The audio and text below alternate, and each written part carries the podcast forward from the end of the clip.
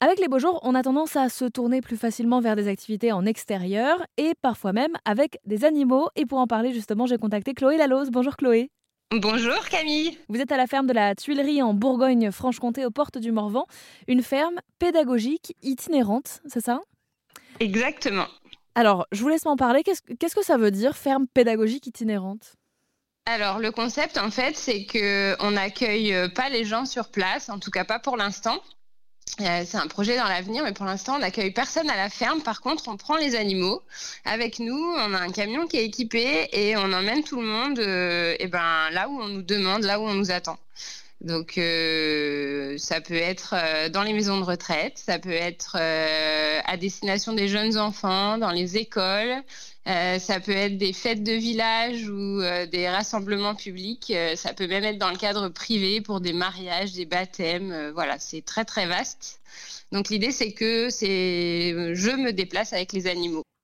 Alors c'est vrai quand on parle des animaux, on pense tout de suite à leur bien-être en fait, au fait de les amener pour installer une ferme éphémère dans un endroit qui n'est pas forcément leur milieu naturel. ça fait partie de nos interrogations. J'imagine que ça fait partie aussi des vôtres.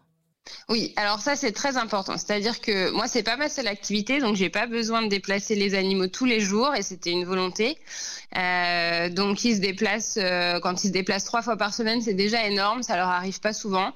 Euh, et euh, l'idée, c'est de réduire le rayon aussi géographique.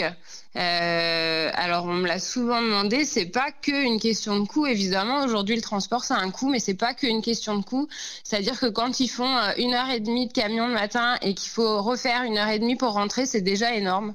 Donc, je veux pas aller au-delà parce que même s'ils ont tous de la place dans le camion et qu'ils sont pas très nombreux, à, à, terme, le transport, c'est fatigant et stressant quand même. Donc, voilà, c'est eux d'abord. L'idée, c'est qu'ils soient bien dans leur peau pour pouvoir partager quand ils sont sur place avec les gens.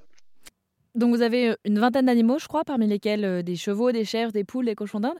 Selon vous, qu'est-ce que ça apporte d'être en contact avec des animaux en fait? Alors, il y a des études scientifiques qui le prouvent, ça c'est pas c'est pas que moi qui le dis. Euh, clairement, les animaux, ils sont dans l'instant présent et euh, quand on est au contact d'animaux, on sécrète euh, des hormones qui sont des hormones de plaisir, des hormones d'apaisement. Donc rien que ça, il y a clairement un bien-être qui se qui se fait. on s'en rend vraiment compte sur les très jeunes enfants qui sont euh, les enfants un petit peu turbulents et tout, euh, ça apporte vraiment euh, du calme, de la sérénité. Ça les aide à s'apaiser, à gérer leurs émotions. Et puis, euh, et ben évidemment, avec les personnes âgées où on n'a plus vraiment de communication, les personnes un petit peu démentes, on s'aperçoit aussi que les, gens sont beaucoup plus calmes, beaucoup plus ouverts. Euh, ils se renferment pas forcément sur leur maladie à l'instant où l'animal est là, même si euh, voilà, on, on peut plus comment dire, aller à l'inverse du, cours de la maladie, mais ça permet euh, comme un moment de pause en fait. Euh, donc euh, vraiment le contact avec les animaux, c'est vraiment ça apporte un bien-être immédiat en fait. Et puis il y a autre chose de très important euh, qu'on sert euh, en équi-coaching ou tout ce qui est médiation avec les chevaux, ça commence à être très très connu.